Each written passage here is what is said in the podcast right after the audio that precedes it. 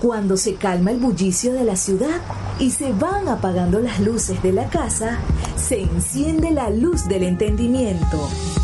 Desde este momento comienza Puerto de Libros, Librería Radiofónica, programa que contiene todos sus elementos tipo A. Puede ser escuchado por niños, niñas y adolescentes sin la supervisión de padres, madres o representantes. Comienza Puerto de Libros, Librería Radiofónica.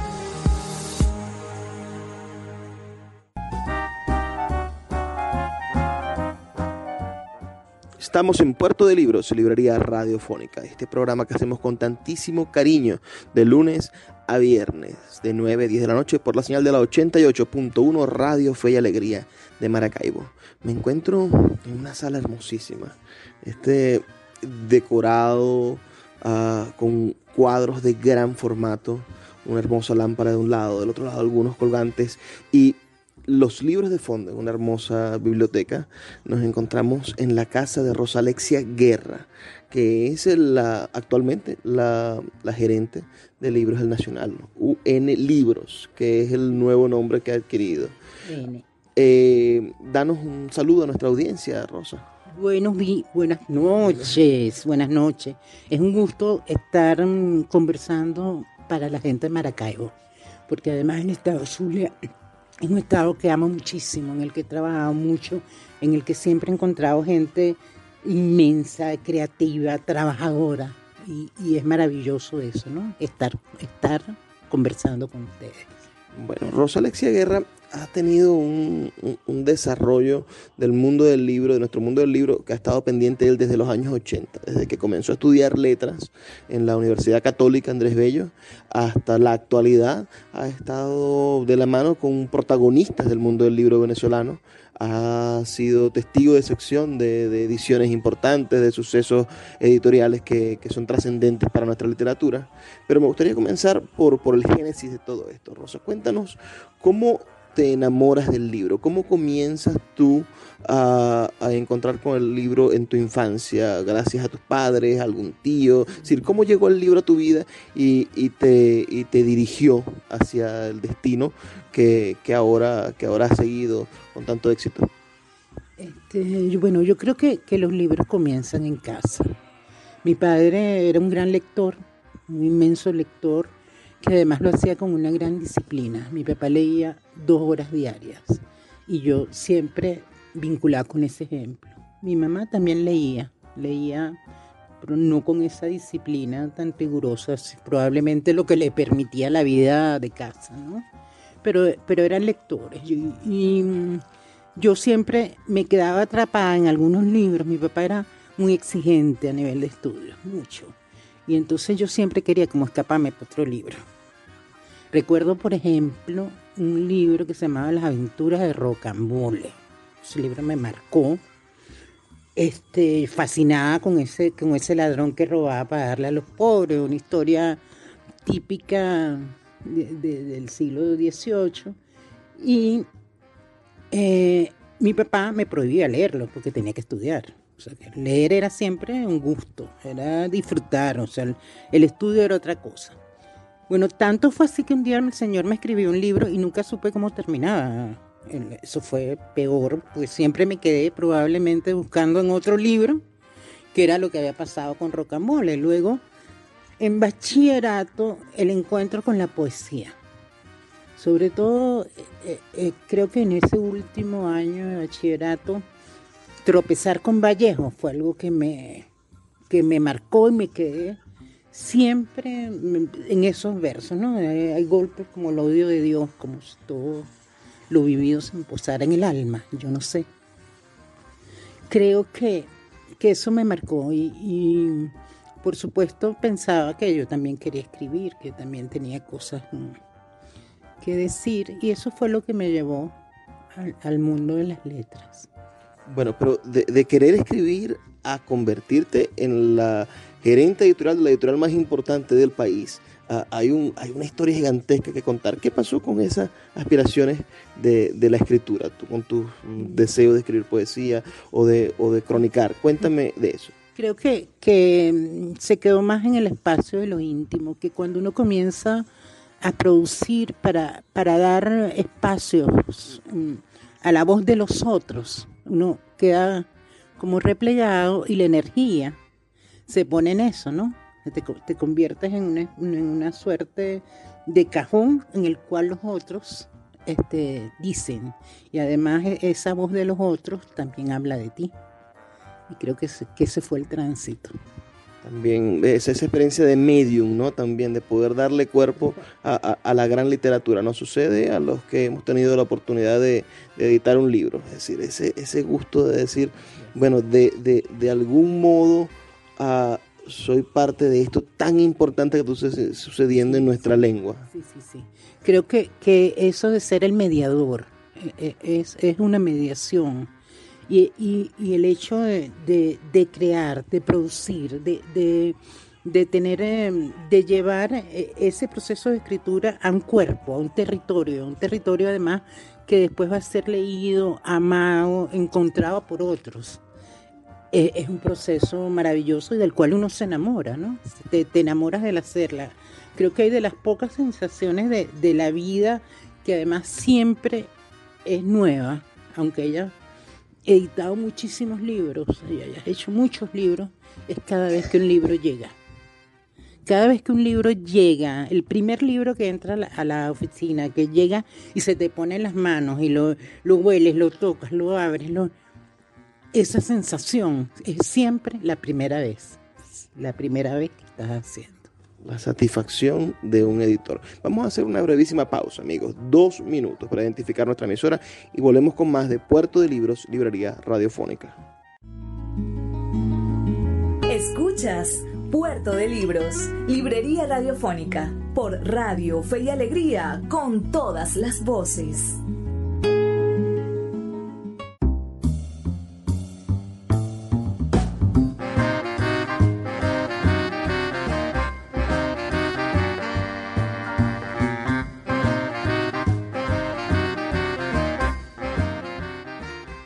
Seguimos en Puerto de Libros, librería radiofónica. Me encuentro con Rosalexia Guerra. Les repito, ella es la gerente de UN Libros, que hasta hace un poco tiempo era conocido como Libros del Nacional, una de las editoriales de más alto tiraje de nuestro país, con la mejor y más acertada distribución.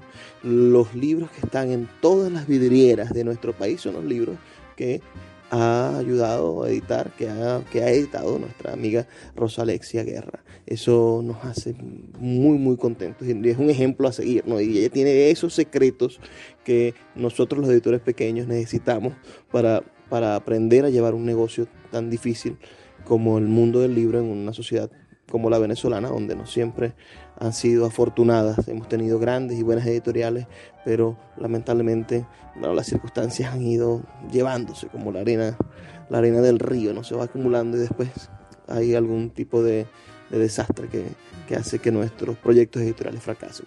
Ah, no sucede lo mismo con Libros del Nacional, se mantiene en pie a pesar de la crisis y durante muchos años y representa el espíritu de, de una empresa Uh, que es un baluarte de nuestra cultura y, y, de la formación espiritual y lectora de Venezuela.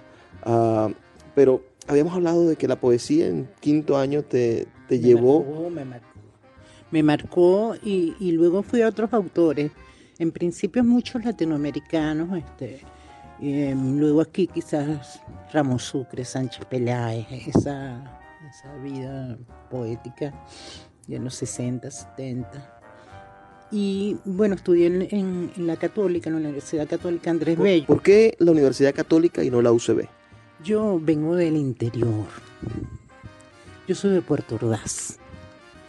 Eh, cuando yo tenía 17, 18 años que me vine a estudiar, en Puerto Ordaz no había universidades, porque Puerto Ordaz tiene la misma edad que yo hoy.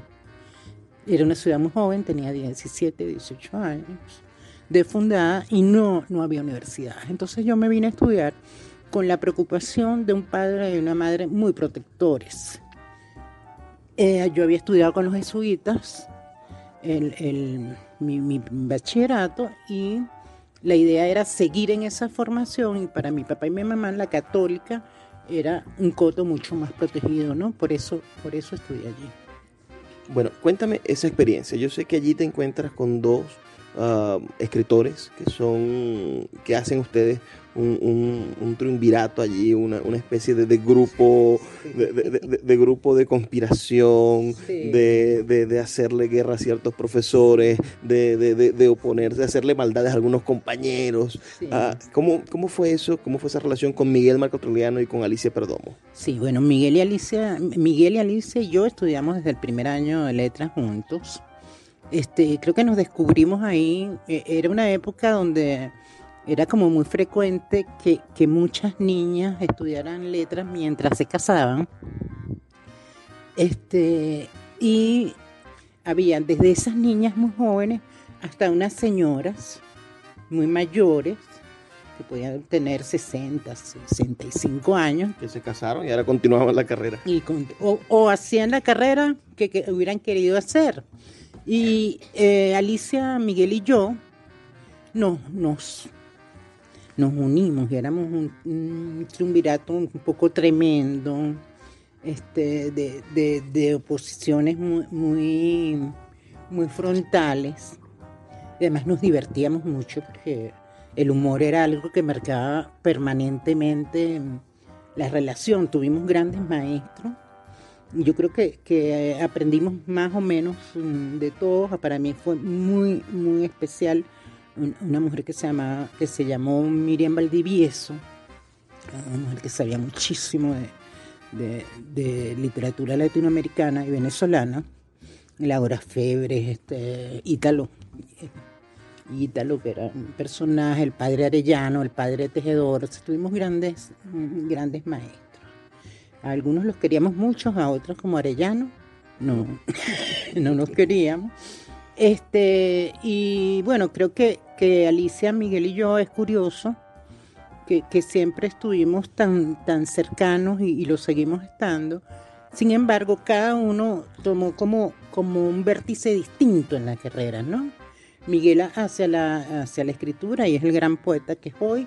Alicia mm, en su momento eh, una gran crítico, una gran crítico, además muy joven, era muy joven, tenía 20 años y estaba escribiendo en los, en, en los domingos, crítica literaria muy dura, inspirada en una profesora romana que tuvimos. Eh, pero, y, y, ahora da clases en la Universidad de Nueva York. Y, y bueno, yo más en el tema de edición, de producción pero, pero sí, mm, fue, fue una juventud gloriosa y divertida. Te, te gradúas en el año 1987. Ya, mm, si vemos un poco el panorama de la Venezuela en la que te gradúas, bueno, es una Venezuela que es un caldo de cultivo, ya, ya ha sucedido el Viernes Negro.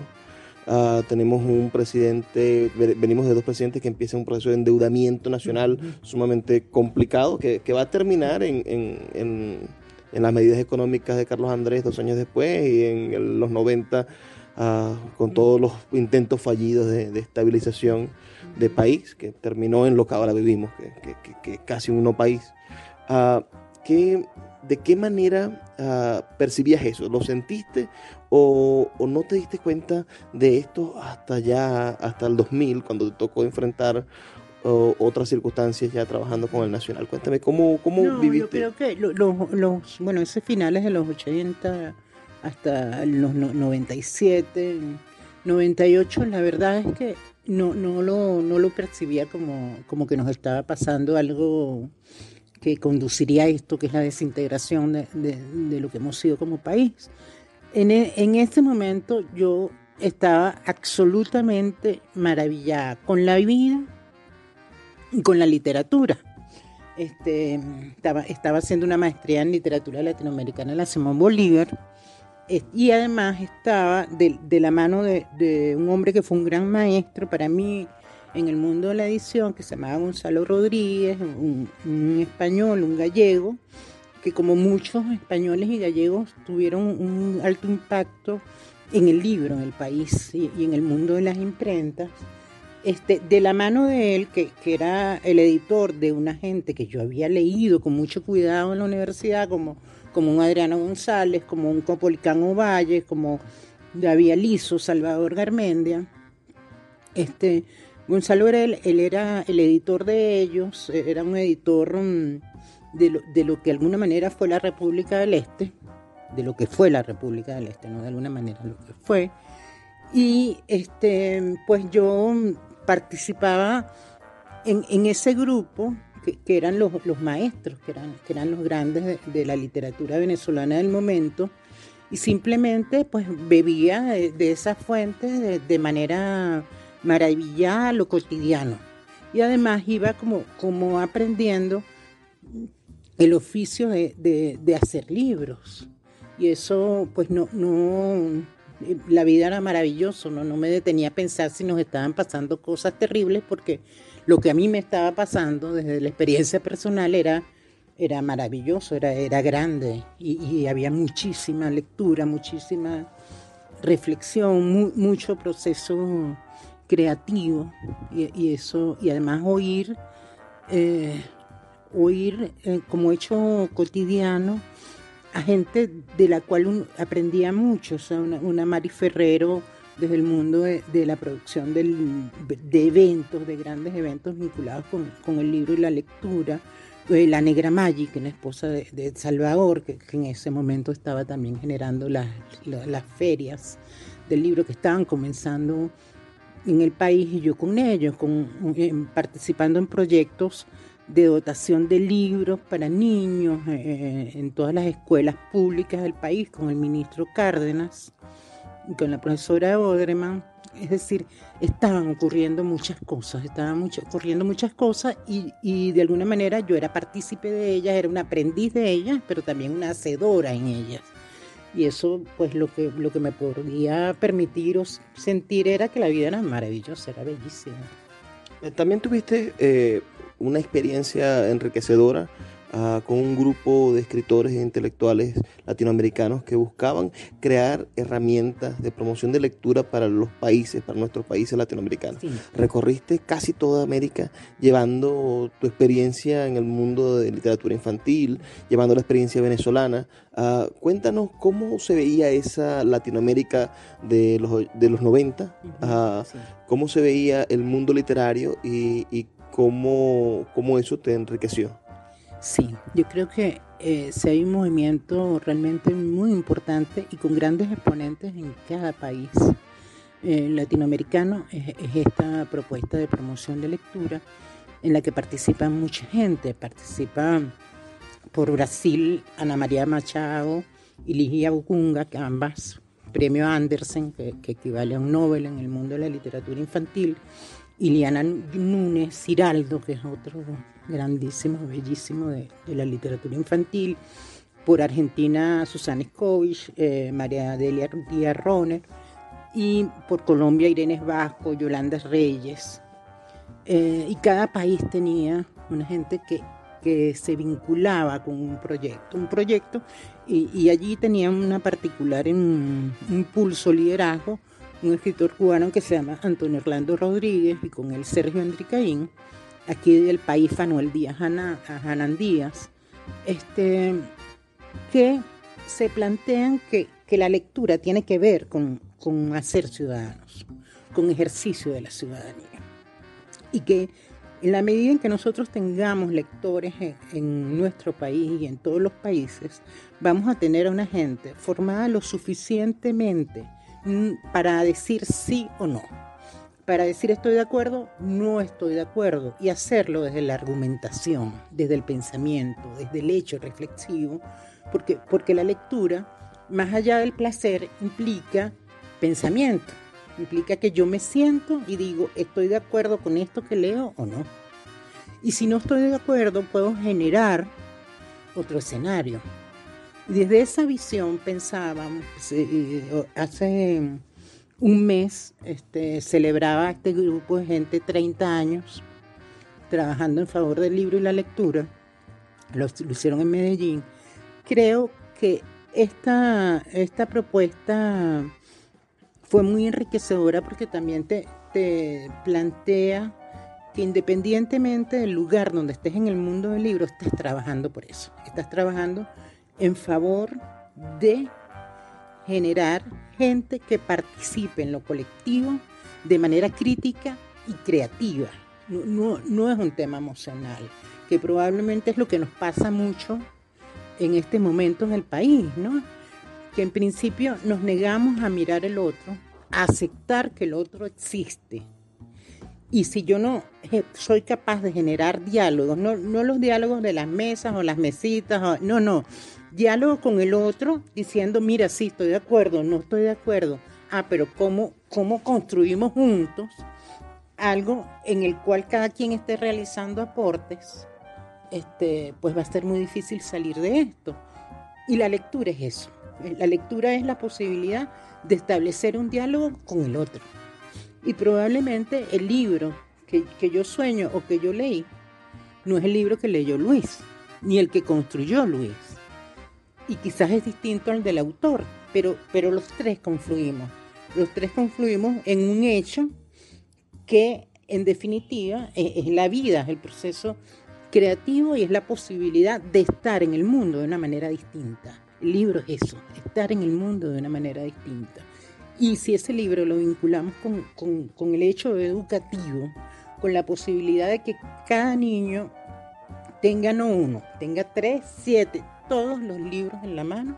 ¿Para qué? Para que construya su mundo, su propio mundo, y desde ahí pueda, desde esa diversidad, interactuar con otros y hacer un mundo mejor, porque para eso estamos, para ser felices y hacer un mundo mejor. Eso es el libro. Qué, qué maravilloso escucharte decir todo eso. Me emociona porque ciertamente en eso consiste el compromiso de quienes estamos en el mundo de la lectura. Vamos a hacer una pequeñísima pausa, amigos. Estamos conversando con Rosalexia Guerra y volvemos en dos minutos después de identificar nuestra emisora con más de Puerto de Libros, Librería Radiofónica. Escuchas Puerto de Libros, Librería Radiofónica, por Radio Fe y Alegría, con todas las voces.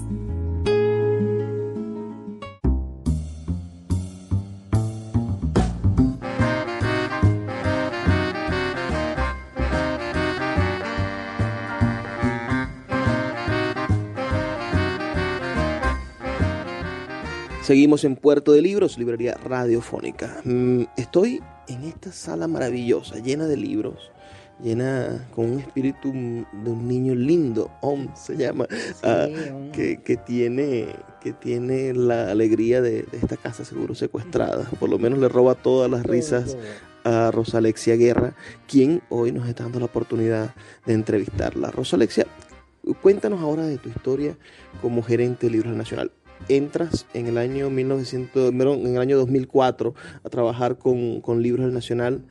¿Qué comienzas a hacer y cómo fuiste llegando a, a, este nivel, que es el nivel de ser la gerente, la cara, la representante, la que toma las decisiones trascendentes en Libros del Nacional? Bueno, yo llegué al Nacional no, no al área de libros, yo llegué al Nacional al área de nuevos proyectos libros existía, libros existía además con una gerente maravillosa que, fue quien lo impulsó desde el principio, que es Blanca Estreponi, este, que en conjunto con, con Tulio Hernández fue esa idea inicial que tejieron con Miguel Enrique sobre el libro, ¿no? Cuando, cuando la gente habla de Miguel Enrique, piensa en el director del periódico, en el que este, el luchador por la libertad de expresión, piensa en un hombre que ha cometido errores o no los ha cometido, pero no piensa en libros. Este, y fíjense, Miguel era el editor de, los libros del Ateneo de Caracas, porque la gran pasión secreta de Miguel son los libros. Y, eso eh, es una cosa que, descubrirla en este andar en el, en el Nacional fue, fue para mí de gran impacto, porque para mí también era el señor dueño del periódico o era el matemático. Al final le descubrí que no, que la caída era esta, eran los libros. Bueno, pero con, ese padre y con esa madre... Era inevitable, era inevitable. Aunque el trato que no, se hizo matemático, pero no, al final son los libros. Este, yo, yo entré para, para generar, para crear un proyecto educativo en el Nacional este, vinculado con eh, formación de maestros.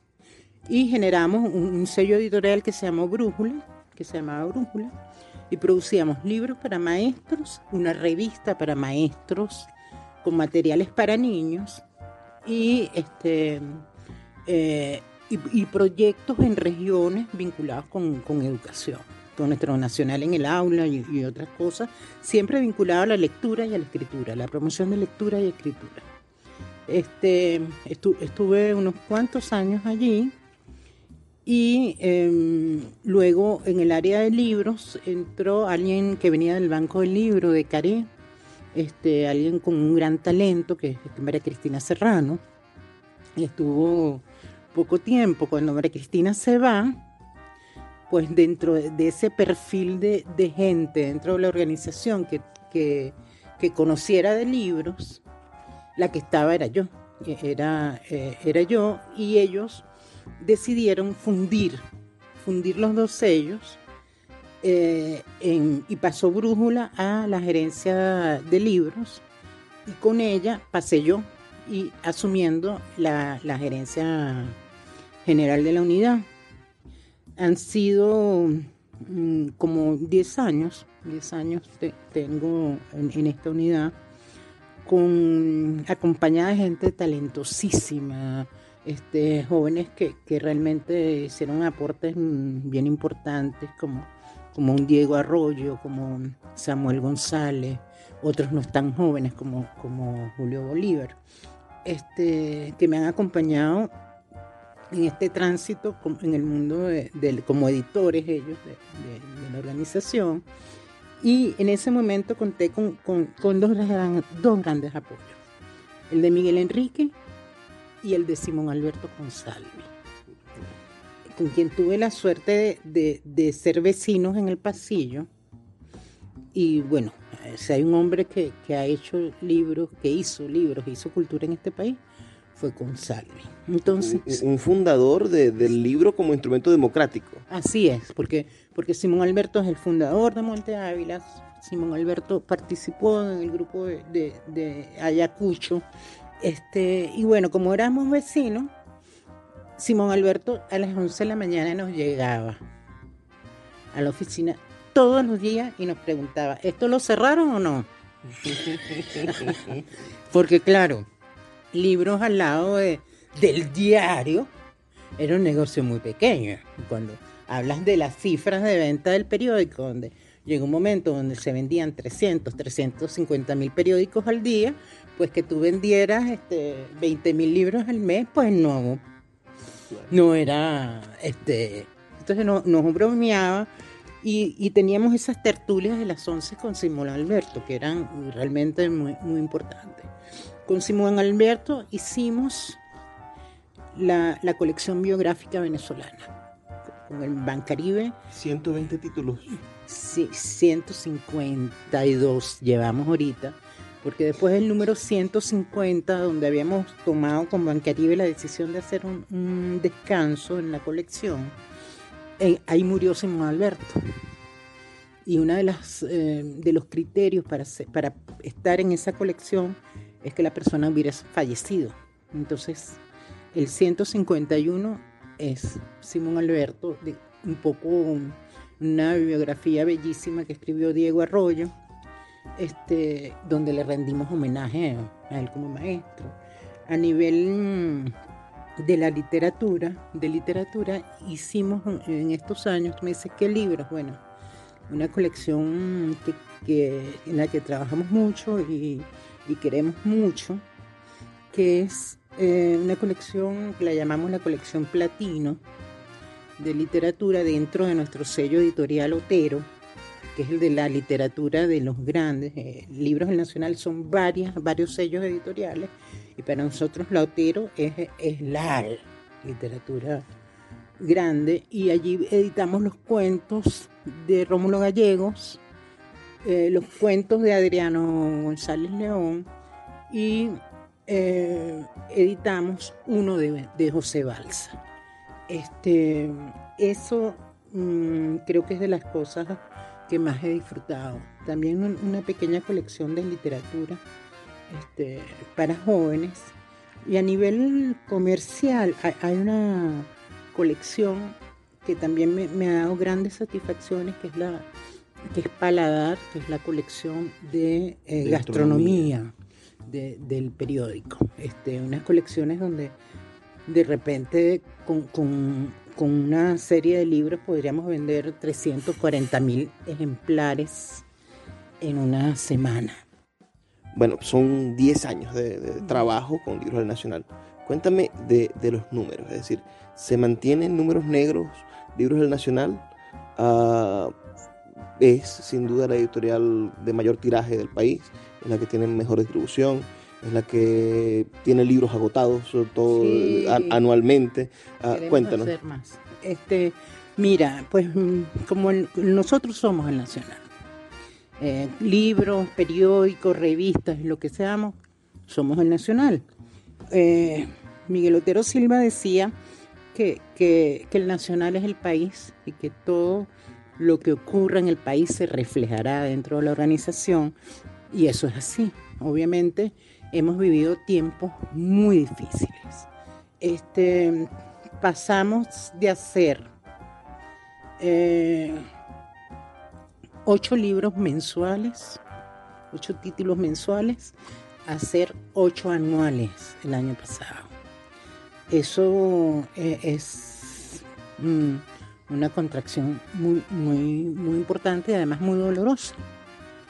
Este, sin embargo, no, no estamos en, números rojos ni en negros, nunca lo hemos estado, nunca hemos estado, siempre hemos estado en números azules, aún hoy aún hoy, este, creo que, somos una editorial aceptada este, por el país, que muchas de las cosas que hacemos pues eh, le son valiosas a la gente.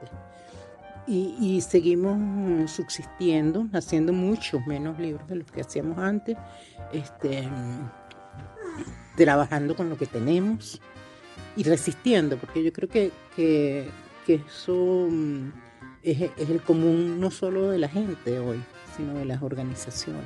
Entre 2018 y 2019, ¿sientes que en 2019 hay un remonte? ¿Piensas que en el 2020 va a aumentar de nuevo la producción de libros? Creo que, eh, que no, solo como el nacional, creo que el, el país este, ha tenido un declive editorial realmente pasmoso. O sea, cuando uno piensa que los grandes grupos editoriales que estuvieron radicados aquí, que nosotros, que el país fue eh, un número muy, muy valioso, muy importante. O sea, cuando uno mira que el gerente eh, mm, para América Latina de Random House, Mondadores, salió de este país. Cuando uno mira eh, hoy que la gerente para América Latina salió de este país, de Planeta, estás mirando en términos del negocio que han sido negocios realmente muy fructíferos y que quizás apartan un poco esa idea de que la gente aquí no compraba libros, ¿no? Sí comprabas tanto como para que el trabajo de una gente fuera reconocido para manejar en otros países. Este, sin embargo, todos esos grupos, Alfaguara, Random, Planeta, se han ido del país. Y es dolorosísimo porque con esto no estamos diciendo ah, es que producimos nosotros, no. Estamos diciendo que las nuevas creaciones, que las nuevas investigaciones, que las nuevas ideas, que las reflexiones en torno a asuntos nuevos, viejos, no están llegando al país. Eso es lo que estamos diciendo cuando decimos que, que no hay, que no existen esos grupos a, nivel nacional. A nivel nacional, ciertamente, este, hemos, mm, el Nacional ha logrado estar aquí y permanecer, mantenerse.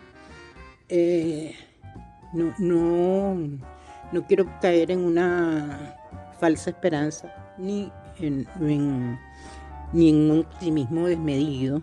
Creo que, la actividad se hace, se sigue haciendo en el trabajo sostenido, diario, que eso es lo que estamos haciendo. Eh, en términos del mundo editorial, hay cosas realmente muy significativas en el país en este momento quizás no se produce esa cantidad de tirajes tan altos como se producían antes, pero se están produciendo grandes títulos, aunque sean pequeñas cantidades, y es realmente muy significativo lo que significa la producción de libros de poesía en estos tiempos, estos últimos años, cuando, cuando uno mira los últimos cinco, tres años, la mayor cantidad de libros que se producen son poesía. Y es quizás que en estos tiempos tan difíciles la gente está tratando de volver a contactar con lo más profundo del ser humano, con reconciliarse con uno mismo y con encontrarse con nosotros. Y yo creo que eso también es esperanza. Bueno, el libro nacional tiene uh, entonces esa, esa antorcha encendida. Esperamos que, que no desista. Vamos a identificar la emisora son brevísimos, dos minutos, donde vamos a escuchar las campañas maravillosas que el equipo de producción de Fe y Alegría hace para nosotros. Y volvemos con más de Puerto de Libros, Librería Radiofónica.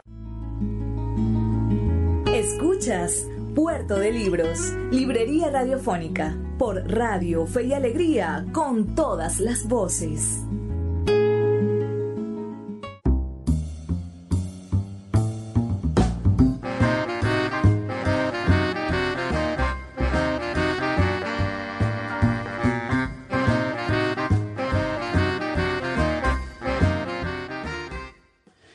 Seguimos en Puerto de Libros, Librería Radiofónica. Ya este es nuestro último segmento. Hemos tenido una noche maravillosa en compañía de Rosa Alexia Guerra, uh, gerente de libros El Nacional, de UN Libros, una, una, serie de sellos editoriales maravillosos. En Puerto de Libros, en nuestra librería, hay todavía algunos ejemplares de, la consignación que nos hiciera Libros del Nacional hace años, cuando comenzamos. Ahí están estos libros que comentaba Rosa, donde están los cuentos completos de Adriano, donde está uno del, maestro Balsa y otros libros de la serie de, comida, ¿no? de, gastronomía, que, que con gusto siempre los exhibimos en nuestra librería. Esperamos también que Rosa pronto nos visite en Maracaibo de nuevo, ese sol me hace mucha falta el Zulia, me hace mucha falta. Bueno, Rosa Alexia, háblanos un poco de, tu experiencia como editora. Uh, ¿Qué consejos o, qué crees tú que hace falta para mm, triunfar en esta o, resistir, triunfar o resistir con éxito en este mundo editorial de Venezuela? Que si alguien te pidiera un decálogo o por lo menos dos, tres consejos para para tener una editorial que, se mantenga en números azules, para tener un, iniciar un proyecto editorial, porque hay muchos jóvenes que, no quieren irse del país y que quieren ah, continuar y emprender proyectos y una editorial no es descabellado emprenderlo. Uh, ¿qué, consejos les darías? Bueno, yo creo que, que el mejor consejo que les puedo dar se aparta un poco de las letras y del amor que nos une, que es la literatura hay que mirar los números. Eh, sobre para quienes estudiamos letras o, tenemos pasión, por los libros, por la lectura, es muy difícil entender esto, entender que el libro es inmensidad de cosas. Y cuando pensamos en ello decimos, no, es el placer, es el gusto, es el aprendizaje, es el crecer. Sí.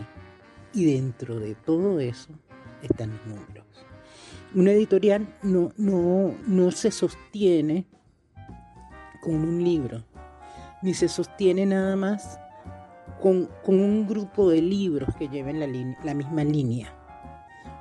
Un, catálogo editorial tiene que tener lo que, lo que los expertos en, negocios llaman el título lechero y otros títulos, es lo que te permite sostener, que hablo que digo cuando digo el título lechero, es el que se vende, es el libro que se vende. Si, sin un libro que se venda, que sea del interés de la gente, probablemente no para lectores propiamente o, la gran literatura como, como a uno le gustaría. A veces eso, un libro de gastronomía puede venderse muchísimo. Ese libro de gastronomía va a ser posible que existan otros libros cuya venta va a ser más lenta. Cuando uno piensa en el negocio del libro, uno hace la inversión en el primer momento. Es, como quien construye un edificio. Para poder vender un apartamento hay que haber construido, haberle pagado a todos los obreros, electricistas, etcétera, haber amoblado un apartamento e iniciar la venta. Con el libro es igual. Uno tiene que haber, los únicos, eh, uno tiene que haber pagado la imprenta, pagarle al diseñador, tener el objeto listo. Los únicos, es, es importante decir que los únicos que, que, no han cobrado ni medio en el momento en que, abre, en que se presenta un libro son el editor y el autor. Eso es así. Y entonces comienzan nueve largos meses para hacer un, para comenzar a recuperar esa inversión. Este, y eso nueve meses es mucho en un negocio. Entonces es necesario tener un, catálogo variado donde un libro apoye a otro para seguir permaneciendo. Porque el mundo del libro es así como la vida. Necesitas siempre que otro te apoye e ir construyendo con otros. Me, me gusta, puedo sacar algunas cosas, es decir, sacar, tener una, una meta de retorno de nueve meses. Antes eran, uno decía nueve meses como el tiempo máximo de retorno. Sin embargo, en, en este tiempo, yo diría que ese, ese, segmento de tiempo hay que recortarlo porque el tema inflacionario es muy alto. Ok. Y después, bueno, poder pensar en, en, en hacer una línea editorial variada, hacer, hacer, una editorial exclusivamente de poesía que esa no funcione en, en este país en este momento, sino buscar. Bueno, a algunos les funciona. Quizás tienes que comenzar a medir tirajes pequeños, etcétera. Pero sí es importante que, que tengas, si, si vas a tener mucha un, un, catálogo de libros de poesía, hay que identificar cuál es el poeta que vende. Correcto. Y desde ese poeta hay que, hay que publicarle a ese poeta. Él va a ayudar a que los otros poetas, a los otros libros, salgan a la luz y crezcan. Ahora, uh, ya para finalizar, ya nos quedan apenas un par de minutos. Uh, dinos, Rosalexia, ¿cómo, cómo ves el, el futuro editorial del país? ¿Cómo ves el país en general, quizá desde, desde tu perspectiva como editora, que es tu profesión? Uh, ¿Y qué, qué crees tú que podría ser el cambio sustantivo? Uh, no inmediato, porque ya nosotros sabemos que las cosas inmediatas no funcionan. Uh, pero ¿cuál crees tú que debería ser el cambio sustantivo que cada uno de nosotros debería dar para que el país en el transcurso del tiempo siga un mejor rumbo y, y, y vaya saliendo de esta penumbra en la que nos encontramos? Trabajo. Yo creo que hay que trabajar todos los días con disciplina. Yo recibo por lo menos dos personas a la semana que llegan con un manuscrito, que llegan con el sueño de, mira, yo quiero hacer este libro. Y eso me da esperanza, me da esperanza pensar que hay miles, cientos, miles de venezolanos creando, miles de venezolanos escribiendo, esperando el momento de que esa obra sea publicada. ¿Cuál es nuestro compromiso? Resistir, trabajar, trabajar día a día. Yo pienso que yo mmm, creo que sí, que va a haber un cambio, que en algún momento vamos a, lograr cambiar y habrá entonces que reorganizarse, que, que, eh, que reorganizarse como, como, organizaciones, como instituciones, como, como, como personas eh, con objetivos muy claros. Yo creo que, que en definitiva hay que trabajar para que existan mejores ciudadanos en nuestro país, para que dentro de esa ciudadanía el libro y la lectura tengan un valor um, primordial desde el disfrute, desde, desde, el gusto, desde esto que hago, porque estoy pensando, porque estoy creando, y creo que es hacia allá que hay que ir. Y eso implica trabajo, mucho trabajo. Bueno, muchísimas gracias Rosa por haber compartido con nosotros. Y a ustedes, amigos que nos escuchan todos los días, solo les queda por hacer una cosita que es prestar atención a los mensajes que tienen para nosotros nuestros anunciantes, esas personas que hacen posible que Puerto de Libros, librería radiofónica, llegue a sus hogares de lunes a viernes de 9 a 10 de la noche por la señal de la 88.1 Radio Fe y Alegría de Maracaibo.